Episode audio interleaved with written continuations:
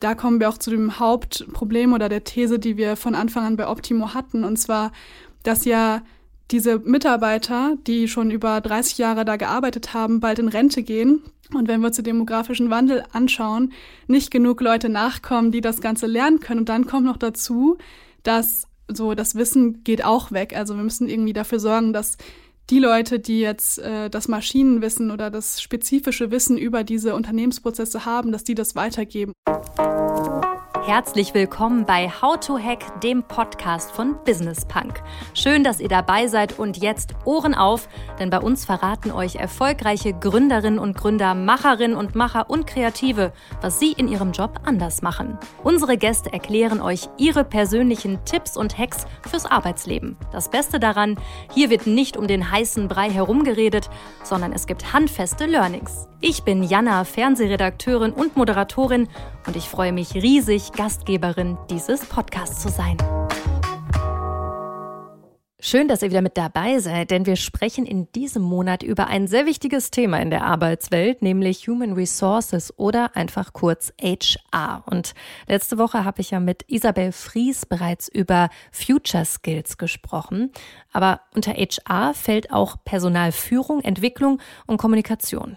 Und gerade damit sollten sich Unternehmen wirklich nochmal befassen, vor allem in Zeiten vom Fachkräftemangel. Sorry, Anna, ich mhm. dachte, ich klinge mich hier einfach mal kurz ein an der Stelle. Ich konnte nicht gerne an mich halten. Vor kurzem kam ja auch erst die Nachricht, dass Deutschland 1,5 Millionen ZuwanderInnen jährlich bräuchte, um dem entgegenzuwirken. Und das ist schon echt eine ganze Menge. Viele Menschen wandern ab, aber nicht nur das, manche gehen ja auch in Rente und verlassen deswegen das Unternehmen.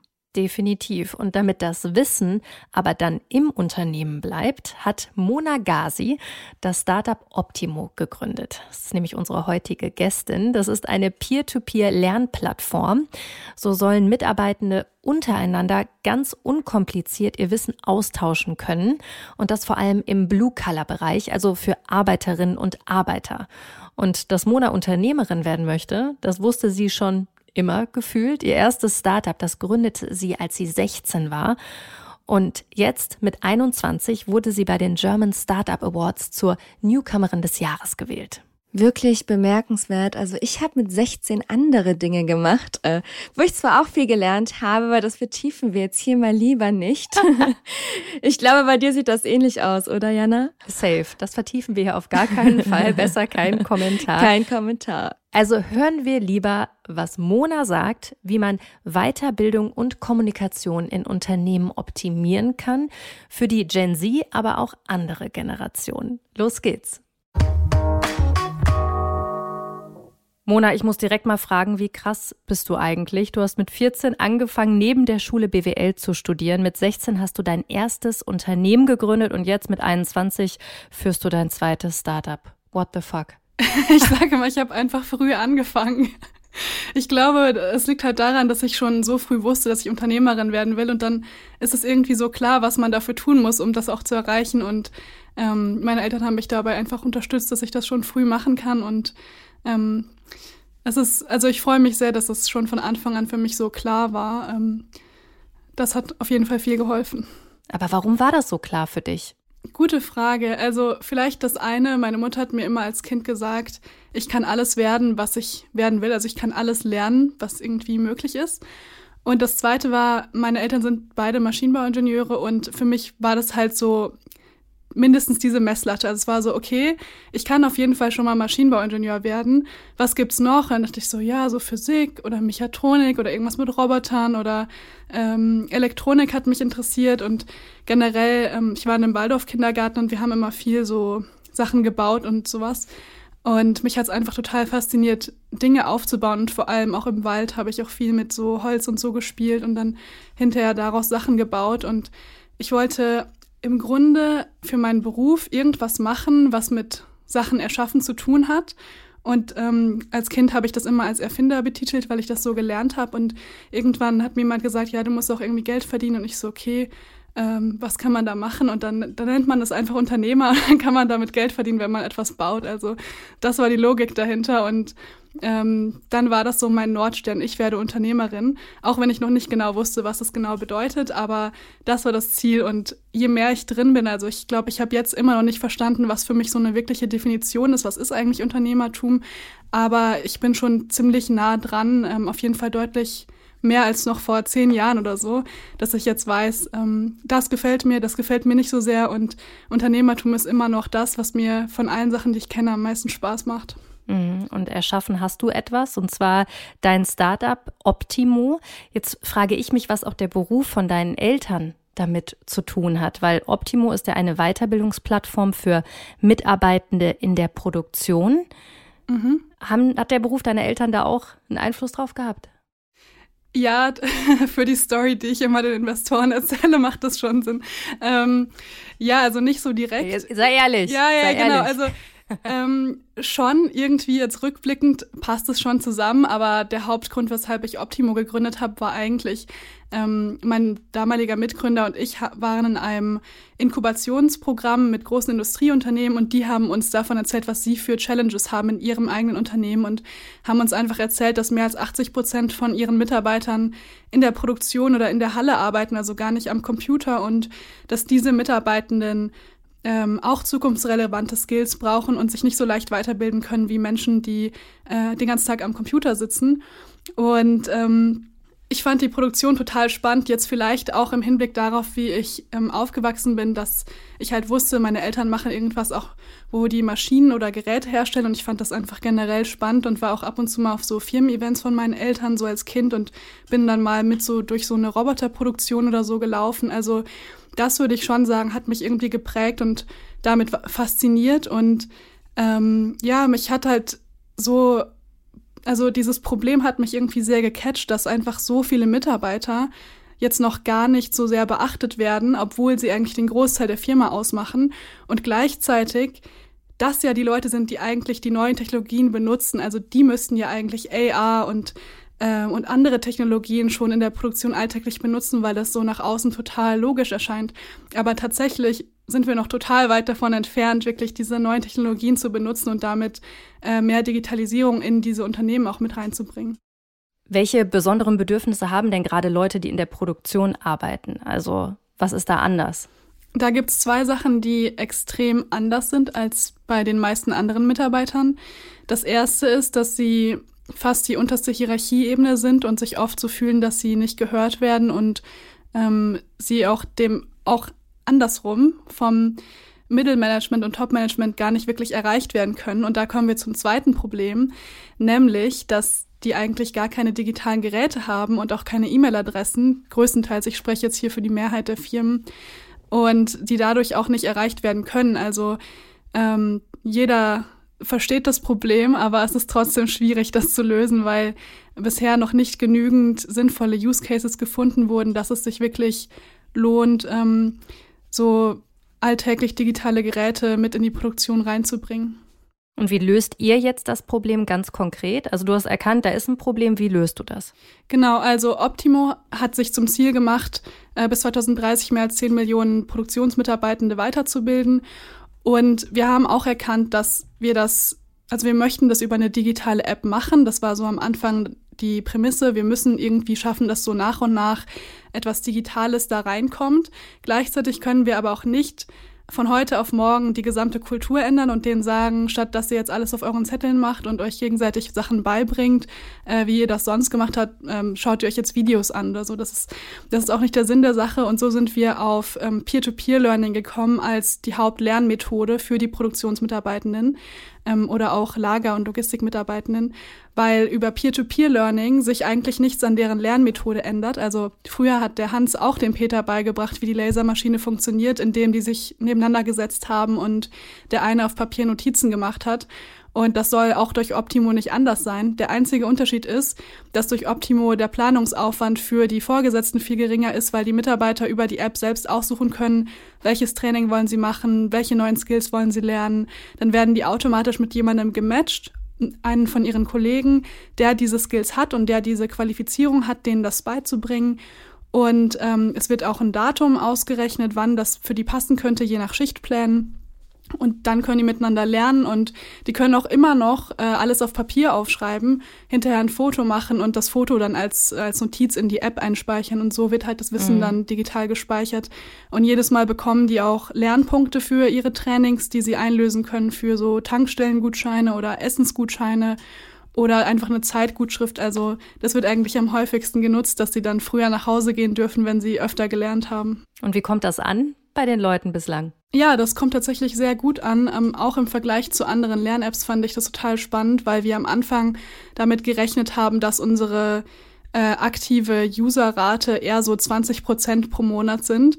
Aber wir hatten tatsächlich mehr als 40 Prozent der Nutzer, die mindestens einmal im Monat ähm, ja darüber gelernt haben. Und also ich beziehe mich jetzt auf unser allererstes Pilotprojekt, aus dem ich die ganzen Infos habe. Und mhm. ja, das war schon echt beeindruckend, weil am Ende mussten wir ein Cap setzen, wie viel sie lernen dürfen, weil äh, wir hatten am Anfang mit der Firma vereinbart, dass es irgendwie zwei Stunden pro Woche sind. Und am Ende haben die so viele Trainings angefragt, dass es halt teilweise über vier Stunden äh, Trainings pro Woche waren. Und dann müssen sie natürlich auch arbeiten in der Ach, Zeit. Krass. Genau, das aber das war echt spannend. Also das war auch total äh, überraschend für uns, weil viele Leute uns am Anfang gesagt haben, also keine Ahnung, Mentoren, Investoren, eigentlich ganz viele Menschen, aber die auch nichts wirklich mit der Produktion zu tun hatten, haben uns gesagt, die Leute wollen doch gar nicht lernen, die wollen ja einfach nur ihren Job machen und äh, damit Geld verdienen. Und das stimmt auch, die wollen, natürlich wollen die Geld verdienen. Das ist auch total wichtig, wenn man ähm, eh in dem Bereich verdient man eh nicht so viel, da ist es natürlich total wichtig. Ähm, aber gleichzeitig möchten die sich auch weiterbilden und ähm, nicht immer das Gleiche machen, sondern auch mal in anderen Bereichen arbeiten.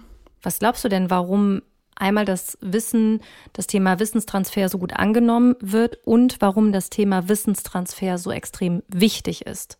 Also wir haben über 100 Produktionsmitarbeiter halt in so einstündigen Gesprächen befragt und mehr als 80 Prozent von denen haben gesagt, dass so dieser Wissenstransfer die präferierte Lernmethode für die ist im Vergleich zu zum Beispiel Lern-Apps oder äh, PDFs anschauen oder so durch Dokumente durchgehen. Und die, wir haben die auch ein bisschen dazu gefragt, warum. Und es ist halt, weil die Fragen stellen können zu den bestimmten Firmen-Use-Cases. Also natürlich können die sich ein Buch darüber durchlesen, wie eine Maschine funktioniert oder wie man äh, in, der, in der Logistik zum Beispiel ein, so kommissioniert.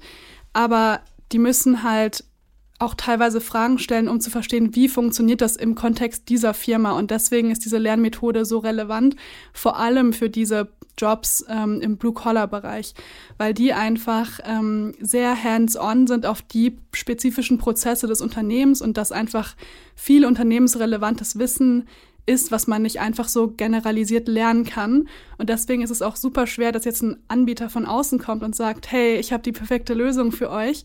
Das muss aus dem Unternehmen herauskommen und das Wissen muss irgendwie gespeichert werden. Und ähm, da kommen wir auch zu dem Hauptproblem oder der These, die wir von Anfang an bei Optimo hatten. Und zwar, dass ja ähm, diese Mitarbeiter, die schon über 30 Jahre da gearbeitet haben, bald in Rente gehen und wenn wir uns den demografischen Wandel anschauen, nicht genug Leute nachkommen. Viele. Richtig. Mhm. Nicht genug Leute nachkommen, die das Ganze lernen können. Und dann kommt noch dazu, dass ähm, ja, wir haben erstens nicht genug Leute und zweitens, so das Wissen geht auch weg. Also wir müssen irgendwie dafür sorgen, dass die Leute, die jetzt äh, das Maschinenwissen oder das spezifische Wissen über diese Unternehmensprozesse haben, dass die das weitergeben. Und deswegen ist Wissenstransfer für uns die Hauptsäule. Und daneben kann man in der App auch PDFs und PowerPoint und Lernvideos hinterlegen, aber der Hauptfokus liegt eigentlich auf dem Wissenstransfer. Aber warum wurde das nicht schon äh, in der Zeit davor gemacht? Also das ist ja eigentlich keine Rocket Science, dass man checkt, okay, die Leute gehen jetzt langsam in Rente oder die gehen weg. Warum wurde das ganze Thema Wissenstransfer so ein bisschen stiefmütterlich behandelt in den letzten Jahren?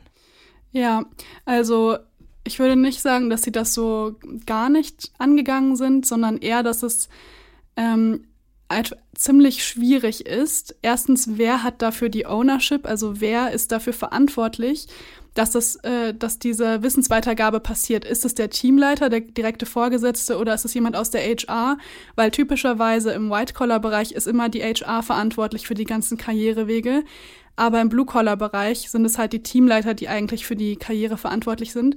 Nur deren Hauptaufgabe ist eigentlich nicht Weiterbildung, sondern eher Stückzahloptimierung und äh, dass der Produktionsablauf funktioniert. Und ähm, dementsprechend wurde da halt nie okay, so eine hohe Priorität drauf gesetzt. Mhm. Genau. Und die kennen sich ja auch nicht so viel damit aus, so was genau muss jetzt gemacht werden, wie macht man so einen Lernplan, wie macht man einen Lernpfad und natürlich haben die schon darauf geachtet teilweise, dass äh, das Mal ein anderer Mitarbeiter drüber schaut, dass falls die Person irgendwie krank ist oder geht, äh, jemand anderes einspringen kann, aber so ein richtig strukturierter Plan, ähm, das ist bisher nicht passiert und das hätten wir auch als zum Beispiel jetzt, und also Optimo hätte das auch als Beratungsleistung einfach im Grunde machen können, weil was da in dem Sinne wichtig ist, ist einfach eine Person oder eine Instanz, die dauernd dran erinnert, dann und dann musst du deine Trainings machen, um dein Wissen weiterzugeben. Und das hätte eine Person sein können oder eine App. Und jetzt in unserem Fall ist es eine App, weil das für die Firma einfacher ist, weil die dann unabhängig davon sind, äh, wann wir Zeit haben. Und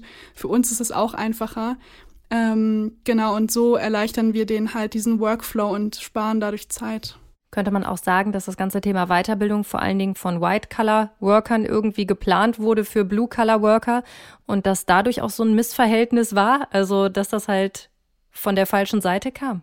Ja, das ist eine sehr große Herausforderung für HR-Abteilungen, weil, wie ich schon anfangs angesprochen habe, einfach so die Kommunikation zwischen den verschiedenen Ebenen total schwierig ist. Es fängt schon da an, dass es kein, ähm, ja, keinen Zugang gibt. Also während wir im White-Collar-Bereich so E-Mails schreiben können miteinander oder über Teams schreiben können oder wie auch immer oder selbst über WhatsApp passiert ja auch manchmal sehr informell, aber immerhin passiert da irgendwas, ähm, ist es eigentlich in der Produktion äh, nur erlaubt, so sozusagen zu telefonieren und sich darüber abzusprechen. Und dann kommt man natürlich nicht an den Mitarbeiter ganz unten ran. Das heißt, ähm, ja, das ist natürlich eine Riesenherausforderung und typischerweise haben das halt oder planen das die HRler und die sind davon einfach zu weit weg und die, die können auch gar nicht die Themen wissen, die für die relevant sind, weil die Lernthemen in, in der Produktion am Shopfloor, das sind Themen, die sind so spezifisch, da den ganzen Content kann man gar nicht aufschreiben, einfach so. Und den muss man auch dauernd updaten. Jedes Mal, wenn ein neues Programm kommt, eine neue Maschine kommt, ein neuer Prozess kommt. Das ist einfach so, dass dafür braucht man je nach Firmengröße einfach noch ein, zwei Vollzeitstellen extra. Jetzt hast du ja einen guten Einblick auch in diesen ganzen Markt Blue Collar Worker. In den letzten Jahren, die Leute immer mehr machen Abitur, immer mehr Leute wollen studieren. Hast du da einen Einblick, ob denn diese HR-Abteilung überhaupt genug Leute finden für diesen Bereich, für die Produktion? Ja, also Stand heute nein, also genug nicht. Ähm, ich glaube, viele Firmen finden immerhin Leute und ich glaube, was halt vor allem funktioniert, ähm, ich werde auch oft gefragt zu Gen Z und wie, äh, wie, wie ändert sich eigentlich die Denkweise der Mitarbeiter, die ähm, die, die neu ans Unternehmen rankommen. Mhm. Und ja, das ist also eine enorme Herausforderung, weil es nicht genug Leute geben wird. Das heißt, wir müssen unseren Anspruch wieder ändern. Ähm, weniger Leute, die irgendwie trotzdem noch das Gleiche können oder das Gleiche abdecken können an Arbeit, was wir haben. Also, da muss man wieder gucken, hm, vielleicht können wir ja doch Technologie irgendwie einsetzen, damit diese Leute dann effizienter arbeiten können und ähm, ihre Kapazitäten für andere Themen nutzen können. Ich glaube, ich glaube, so eine Art von Krise bietet uns auch wieder eine Chance in die Richtung, dass wir uns, dass wir halt neu denken müssen. Also wir müssen unsere Strukturen ändern, damit wir bereit sind, überhaupt weiterhin überlebensfähig zu sein als Unternehmen, weil faktisch halt nicht genug Leute nachkommen, wie es eigentlich die letzten Jahre geplant war. Jetzt hast du die Gen Z schon angesprochen. Du warst auch gerade groß auf dem Cover vom Spiegel, wo es um die Gen Z ging und das Thema anders arbeiten. Wie müssen denn HR-Abteilungen damit jetzt umgehen? Also man hört ja immer die Witze äh, im Einstellungsgespräch, äh, der Gen Zler möchte nur die Vier-Tage-Woche, ganz viel Geld, ganz wenig Arbeit. Was sagst du dazu? Ja, ähm, das höre ich auch immer wieder, wenn ich Workshops vor HR-Lern gebe. Und mh, mm, das ist ja auch, also das stimmt ja auch. Also das sind Sachen, die tatsächlich gefordert werden von meiner Generation und das funktioniert nur, weil wir jetzt in der privilegierten Situation sind, dass es diesen Arbeitnehmermarkt gibt und ähm, wir halt diese Ansprüche stellen dürfen sozusagen. Ähm, und das ist ja für mich als Arbeitgeber eigentlich auch nicht so eine ide ideale Situation. Mhm. Aber was ich dann immer sage, also trotzdem ist es so eine Chance, ähm, jetzt neu zu denken und jetzt die Strukturen aufzubrechen. Und mh, mm, da sind für mich zwei Sachen besonders relevant. Also das eine ist, Lernmöglichkeiten zu bieten. Damit kann man die Generation extrem catchen, finde ich. Ähm, das habe ich auch in mehreren Studien gelesen. Das ist einer der Top-Gründe, auch neben dem Gehalt, ähm, sich weiterbilden zu können, weil es eigentlich darum geht, immer wieder was Neues zu lernen. Und jemand, der irgendwie in meiner Generation ähm, aufgewachsen ist, hat eigentlich immer als mit als höchstes Ziel, einen Mehrwert zu leisten, einen Impact zu schaffen und irgendwie die Welt zu verbessern. Also da kommt so ein bisschen eine Naivität und dieser Drive aber auch mit, ähm, ich will etwas verändern in der Welt und ich habe auch die Fähigkeiten dazu, weil wir einfach von klein auf so aufgewachsen sind, dass alles immer verfügbar ist. Also egal welche Frage ich habe, ich kann ja Google fragen, mittlerweile kann ich ChatGPT fragen, so in fünf Jahren wird es noch andere Technologien geben, wodurch es dann noch einfacher wird, Dinge zu suchen oder zu beantworten. Das heißt, ähm, daher kommt halt dieser Anspruch und ähm, genau, das erste war dann sozusagen Weiterbildung und das zweite war Vorbild sein. Ähm, ich glaube, was halt besonders relevant ist, um überhaupt irgendwo arbeiten zu wollen, ist, wer ist eigentlich mein Chef und finde ich die Person inspirierend?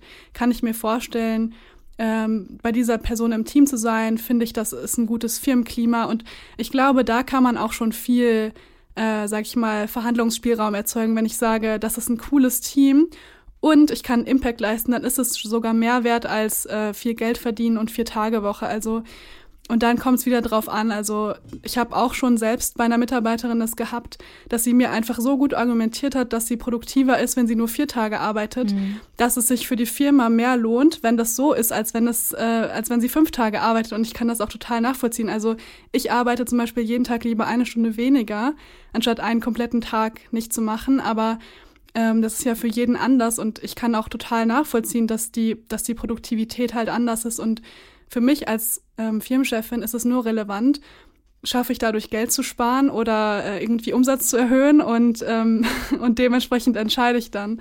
Und ich glaube, das können die anderen Unternehmen auch machen. Und selbst wenn es nicht genug ähm, Geld gibt, sag ich mal, also ich, ich sag mal so, also jetzt ein typisches Old Economy Unternehmen hat wahrscheinlich geplant, ähm, wir haben eine Stelle XY, die hat so und so viel Budget ähm, aber die Person, die wir jetzt dafür einstellen könnten, es gibt ja nicht viele, die verfügbar sind, die will irgendwie 20 Prozent mehr. Das ist eigentlich viel zu teuer. Jetzt kann man sich natürlich überlegen, ah, okay, blöde Gen Z, äh, richtig blöd, dass es so gelaufen ist.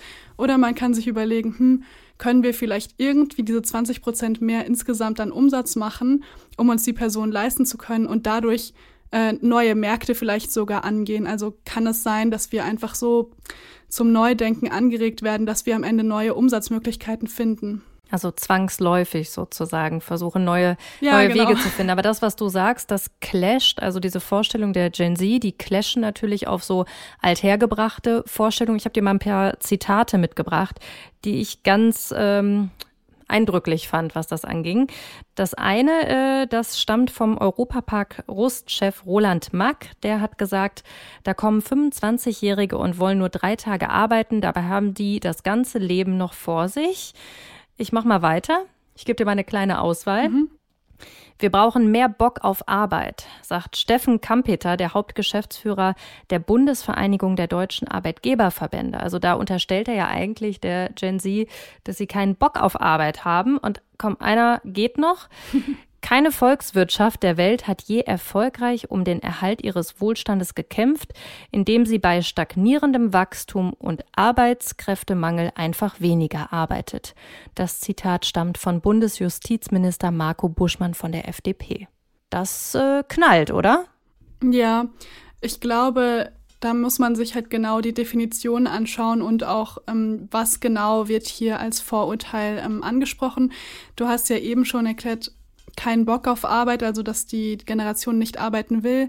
Da würde ich auf jeden Fall nicht zustimmen. Die Generation hat schon Bock zu arbeiten, aber unter ihren Bedingungen und ähm, kann auch dann mehr erreichen. Und ähm, ja, also ich, ich mag es auch nicht, wenn Leute so sagen, ähm, mehr Arbeit ist gleich mehr Leistung, das stimmt nicht. Oder mehr Arbeit ist gleich mehr Leistung, gleich mehr Produktivität, das finde ich auch, stimmt auch nicht. Ähm, ich habe selbst gemerkt, dass ich ähm, im Studium durch effizienteres Lernen viel schneller die Sachen gemacht habe oder dass ich durch nie zur Vorlesung gehen trotzdem einen richtig guten Abschluss gemacht habe ähm, während andere Studenten teilweise zur Vorlesung gegangen sind. Also das finde ich halt ein schwieriges Argument, weil das halt damit zusammenhängt, wie gut man oder wie effizient man arbeitet und nicht wie lange man arbeitet. Natürlich kann man jetzt ähm, argumentieren, okay, wenn du effizient arbeitest und viel arbeitest, dann haben wir ja noch eine höhere Produktivität. Ja, aber effizientes Arbeiten erfordert auch ähm, Gehirnleistung und das, um das zu kompensieren, braucht man auch irgendwie Schlaf und Ruhe und Freizeit und das ist dann wieder gerechtfertigt, finde ich. Mhm, da gibt es ja, du bist ja eigentlich das perfekte Beispiel dafür. Ähm, ich habe auch ein Zitat von dir gefunden, wo du gesagt hast, dass du eine Zeit lang vom Aufstehen bis zum Schlafengehen gearbeitet hast. Und sowas klappt für mhm. zwei bis sechs Wochen, aber dann hat sich dein Körper äh, mit Erkältung, Migräne und allem zu Wort gemeldet und dann hast du es umgestellt. Ja. Wie machst du es jetzt? Jetzt nehme ich mir morgens zwei Stunden länger Zeit. Also früher habe ich immer so um acht angefangen zu arbeiten oder halb acht ungefähr. Und jetzt nehme ich mir immer so bis kurz vor zehn Zeit, einfach nur ähm, Sport zu machen, zu journalen, zu meditieren und ähm, mir Zeit zu nehmen fürs Frühstücken, weil früher habe ich das immer total gestresst gemacht und nebenbei E-Mails beantwortet und jetzt nehme ich mir aktiv Zeit und sage, okay, bis zehn ähm, muss ich nichts beantworten. Alles, was ich extra mache, das ist einfach nur so eine Cherry on top, aber das ist nicht relevant eigentlich. Und danach fange ich an mit meiner wichtigsten Aufgabe, wo ich denke, wenn ich das gemacht habe, dann habe ich eigentlich schon für den Tag meinen Erfolg des Tages gehabt. Und ähm, ich baue das generell im Tag so auf, dass eigentlich je mehr ich, je mehr die Zeit vergeht, desto mehr weiß ich schon, eigentlich kann ich jetzt schon chillen und ähm, zufrieden sein mit dem, was ich gemacht habe. Ähm, Im Gegenteil oder im Gegensatz dazu, wie ich davor gearbeitet habe. Also einfach aufwachen, oh, ich muss eine E-Mail beantworten, okay, los geht's und dann hört es irgendwie nicht mehr auf den ganzen Tag. Ich muss auch sagen, heute war das so ähnlich, weil mein Outlook nicht funktioniert hat. Irgendwie ist, ähm, hatte Microsoft so, ein, so eine Downtime und ich konnte mich nicht einloggen und dachte so, Mist, wann war noch mal unser Termin? ich muss noch mal nachgucken. und dann habe ich so die ganze den Support angerufen und äh, also insofern, es klappt nicht jeden Tag, aber ähm, ja, die Mehrzahl der Tage ist jetzt so, dass ich morgens meditiere und äh, manchmal gehe ich sogar in die Sauna morgens. Das sind natürlich Vorstellungen, ähm, wovon Blue-Color-Worker oftmals weit entfernt sind. Ja. Merkst du da auch so einen Clash irgendwie von deiner Arbeitsweise, wenn du dann mit denen zusammenarbeitest in der Produktion? Ja, ja, das ist auch echt ein Thema, ähm, was mir am Anfang ziemlich schwer gefallen ist, da sozusagen reinzugehen in die Produktion und mit den Leuten zu sprechen, obwohl ich gar nicht weiß, also ich kann nicht wissen, wie die sich fühlen, weil ich aus einer ganz anderen Situation komme. Und ich komme da rein und sage, hey, ich kann euch helfen. Und ähm, im ersten Moment dachte ich auch so, ja, die denken sich jetzt so, oh mein Gott, das ist so eine 20-Jährige, die bildet sich ein, dass sie uns jetzt ähm, hier die Arbeit revolutionieren kann, die hat doch selber keine Ahnung. Ja, es gab bestimmt Leute, die sowas gedacht haben, aber dafür habe ich auch dann extra Praktikum gemacht und ähm, habe dann dort auch mit denen teilweise eine Woche gearbeitet und mir alles genau angeguckt und die Prozesse selbst mitgemacht und einfach damit ich mich ein bisschen mehr reinfühlen kann, wie es eigentlich ist. Und ja, das ist leider nicht so. Die haben halt Schichtarbeit und die können nicht einfach sagen, ja, ich mache jetzt zwei Stunden länger meine Morgenroutine und ähm, nee, das ist leider nicht so. Und ähm, unser Ziel mit Optimo ist es schon, dass die Arbeitszeiten flexibler werden, weil man kann ein flexibles Schichtmodell schaffen, wenn genau geplant wird, ähm, haben wir immer genügend Personen zur Verfügung mit den richtigen Fähigkeiten, dass unsere Produktion bei ähm, optimaler Geschwindigkeit läuft. Und das kann halt eine Software ausrechnen.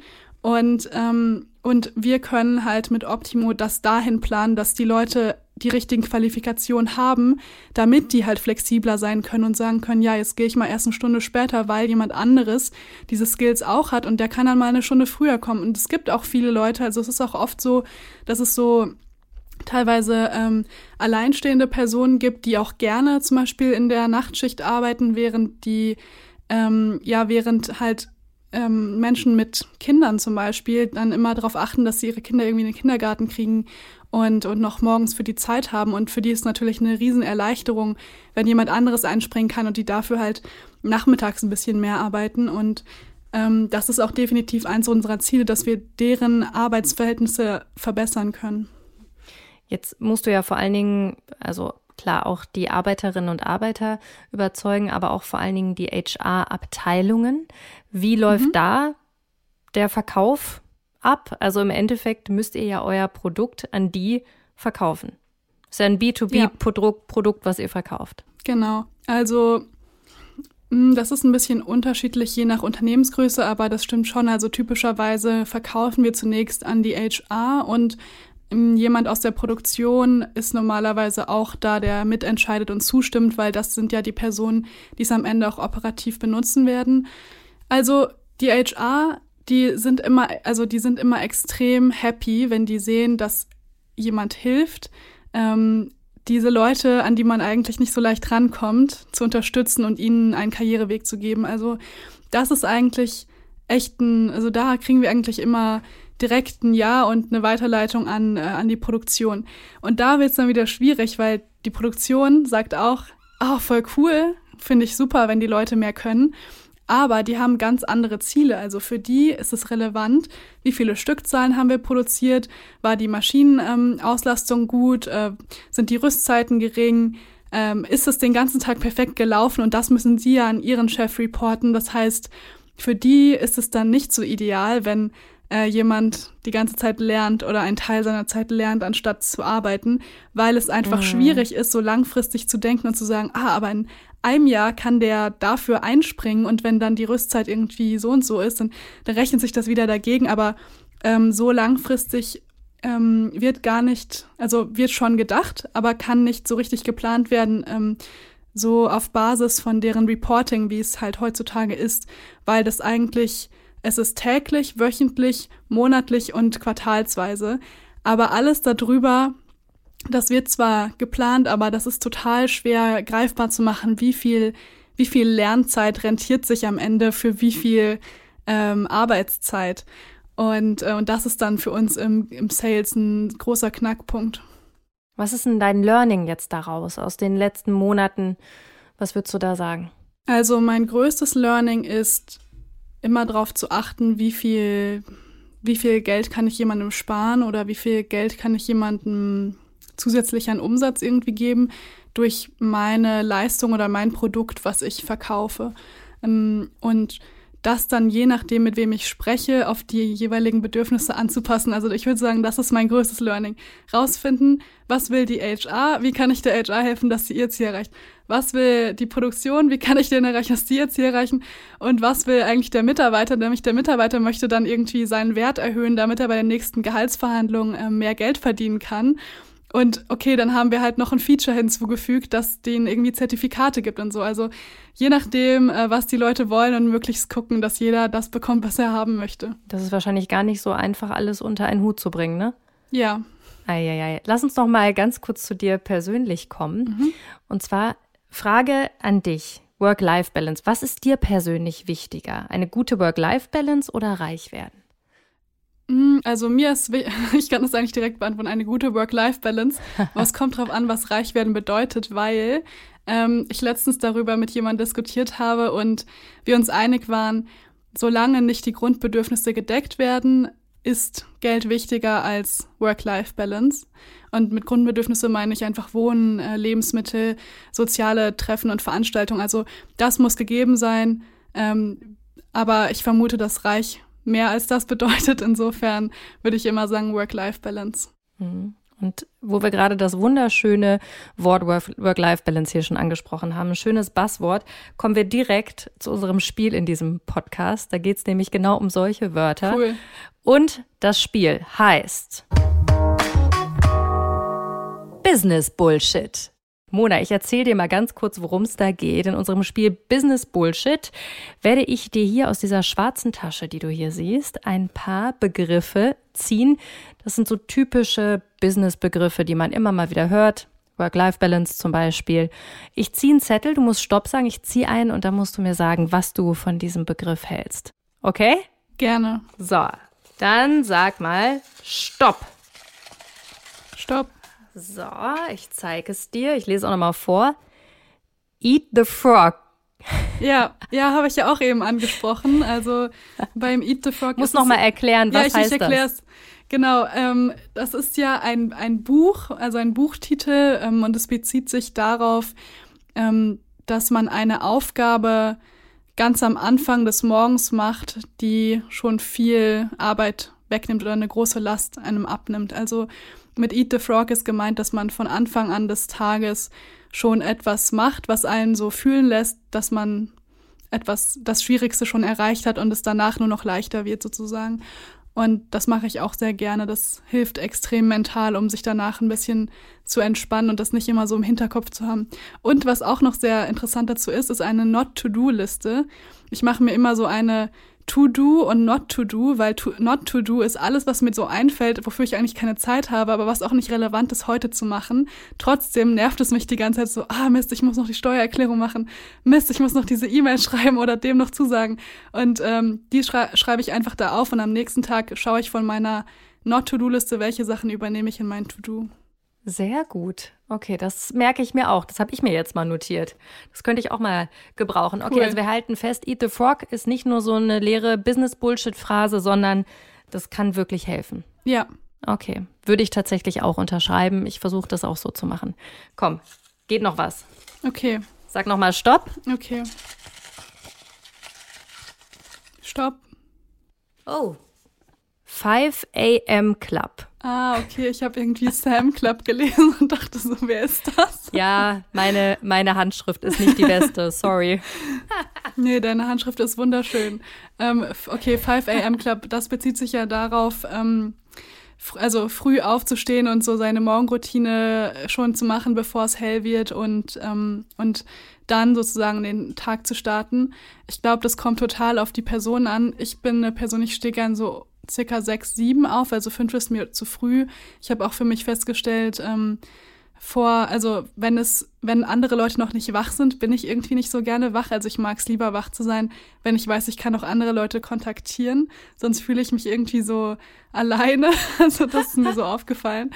Und deswegen ähm, bin ich kein FAM-Club-Mensch, aber ähm, ich glaube, das Prinzip dahinter mache ich ja auch, weil es geht ja darum, dass man sich morgens Zeit nimmt für Sport und ähm, Meditation und Journaling und Lesen. Und das mache ich einfach, indem ich erst später anfange zu arbeiten. Mhm. Ja, bei mir ist das tatsächlich ähnlich. Also ich kann auch erst so 7 Uhr, 7.30 Uhr aufstehen und dann erst so um acht beginnt mein Gehirn auch richtig zu arbeiten mhm. und dann abends nochmal. Aber da ist auch jeder anders, ne? Ja, das stimmt. Also deswegen. Aber okay, auch da halten wir fest, hat sich was geändert bei dir. Wenn wir jetzt noch mal auf dich persönlich schauen. Du hast ja wirklich eine sehr, sehr beeindruckende Karriere hingelegt. Wir haben uns ja kennengelernt bei den German Startup Awards, wo du gewonnen hast, den Award als Newcomerin des Jahres und einen riesigen Applaus bekommen hast. Was würdest du, wo wir bei Learnings sind, bei uns geht es ja im Podcast auch um handfeste mhm. Learnings. Was hast du aus deiner bisherigen Karriere so mitgenommen, was so am wichtigsten war? Jetzt so als Tipp für alle, die zuhören, was war so das Wichtigste? Vielleicht auch etwas, was du nicht mehr tun würdest. Ja, okay. Ich habe drei Sachen, die mir dazu einfallen. Das erste, wichtigste ist, ähm, aber das gilt, ich weiß nicht, das gilt vielleicht also vor allem für junge Unternehmer, aber generell für Unternehmer, ein Mentorennetzwerk aufzubauen und sich Mentoren zu suchen. Ähm, auch aus ganz unterschiedlichen Bereichen. Also ich habe auch Mentorinnen, die echt gar nichts mit Startups oder so zu tun haben, aber die viel Business-Erfahrung haben und mir einfach aus der Perspektive total helfen und manchmal so äh, Mut zu sprechen. Also das ist, finde ich, total wichtig.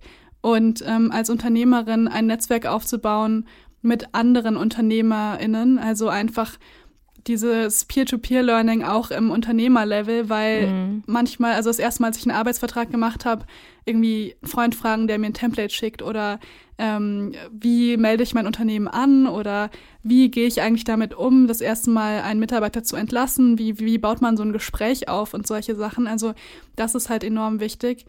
Ähm, eine Sache, die ich nicht mehr machen würde, ähm, ich habe tatsächlich richtig viele Mentoren und früher habe ich eigentlich immer jede Mentorenaussage als die ultimative Wahrheit so ähm, gesehen.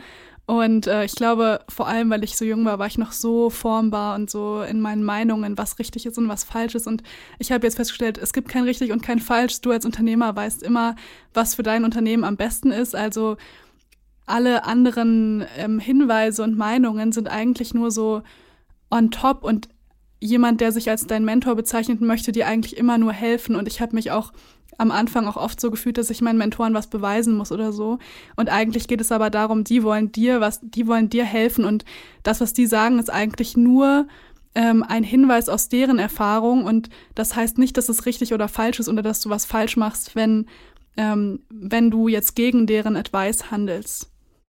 Mhm. Kann man, glaube ich, echt festhalten. Jetzt hast du es eben angesprochen, du bist noch sehr jung, du bist 21. Abschlussfrage. Was haben wir noch von dir zu erwarten?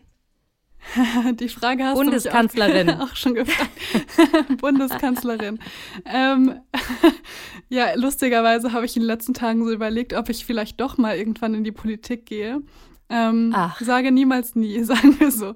Äh, was man von, von mir erwarten kann. Ich glaube, eine Menge Ideen, ähm, offene Gespräche, ähm, gute Beziehungen und im Endeffekt einfach ähm, Spaß. Also für mich ist gerade, ich, ich maximiere auf Lebensfreude und das, was mir Spaß macht. Und solange mir Unternehmertum Spaß macht, werde ich das auch weiterhin so machen. Also ähm, ich denke, in dem Kontext wird man mich noch öfter sehen. Lebensfreude maximieren. Genau das möchte ich auch gerne. Ausrufezeichen, Mona. Richtig gut. Und wir werden dich, wir werden dich dabei begleiten. Wir werden dich weiterhin beobachten und äh, bestimmt auch nochmal einladen hier in diesen Podcast. Viel Erfolg. Vielen Dank, Jana. Hat's echt Spaß gemacht. Absolut. Tschüss. Tschüss.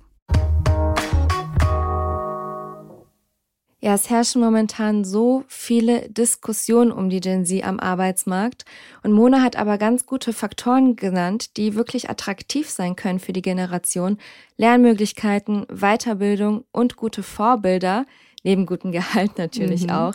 Also statt die Ansprüche der Gen Z zu diskutieren, sollte man eher über die Strukturen diskutieren. Denn wenn wir ehrlich sind, eigentlich hätten wir alle gerne diese Arbeitsbedingungen denke ich mal. Definitiv. Und was ich auch noch mitnehme, Blue-Collar- und White-Collar-Arbeiterinnen, die wurden einfach massiv unterschiedlich behandelt. Ne? Während viele im Blaumann weiter Schichtarbeit am Band leisten mussten in der Vergangenheit, hatten es ja geistig Mitarbeitende sehr viel leichter, konnten aus dem Homeoffice arbeiten und haben dabei dann Weiterbildungen erhalten, gerade zum Thema Digitalisierung. Und die Menschen in der Produktion hat man dabei gefühlt in den HR-Abteilungen vergessen. Und genau das soll sich jetzt ändern. Ich bin mal gespannt, ob sich alle Parteien darauf einlassen. Ja, wäre nur zu hoffen. Und von den Arbeiterinnen und Arbeitern kommen wir nächste Woche zu den Führungskräften, nämlich auch die werden händeringend mhm. gesucht. Also mal ein Beispiel. Ähm, letztes Jahr von Januar bis September wurde ein Drittel mehr Stellen für Führungskräfte in Deutschland ausgeschrieben als noch im Vorjahreszeitraum, also 2021 dann. Ja, und genau hier kommt unsere Gästin nächste Woche ins Spiel. Konstanze Buchheim ist nämlich die absolute Expertin, was das Thema Recruiting und Führung angeht. Mit ihrer Personalberatung iPotentials versorgt sie die deutsche Wirtschaft mit Fach- und Führungskräften. Nur mal ein Beispiel, zu den Kunden gehören unter anderem Digitalkonzerne wie Mr. Specs, Delivery Hero und Celonis. DAX-Konzerne wie Adidas und Daimler oder Traditionsunternehmen wie der Schuhhändler Deichmann. Und wir sprechen darüber, was eine gute Führungskraft auszeichnet, ob die Zeit der großen Egos in der Chefetage vorbei ist und warum emotionale Intelligenz wichtiger sein kann als Fachwissen. Also hört unbedingt rein, das wird unglaublich spannend. Und wie immer, am Ende einer jeden Folge freuen wir uns über Feedback. Das könnt ihr direkt hier im Podcatcher äh, uns dalassen oder an mich direkt bei LinkedIn oder Instagram. Da heiße ich genauso wie im wahren Leben Jana Linke. Bis nächste Woche. Tschüss. Lesetipp der Woche. Auch sie ist eine Vollblutunternehmerin, Marina Zubrod. Sie hat bereits sechsmal gegründet, zehnmal gelauncht und fünfmal investiert. Was sie dabei über Scheitern und Erfolg gelernt hat, erzählt sie im Interview auf business-punk.com. Viel Spaß beim Lesen! Das war How to Hack für heute. Ich hoffe, es hat euch gefallen. Immer donnerstags gibt es eine neue Folge. Abonniert uns gerne fleißig auf RTL Plus Musik oder wo auch immer ihr Podcasts hört. Und über eine 5-Sterne-Bewertung würden wir uns natürlich auch sehr freuen.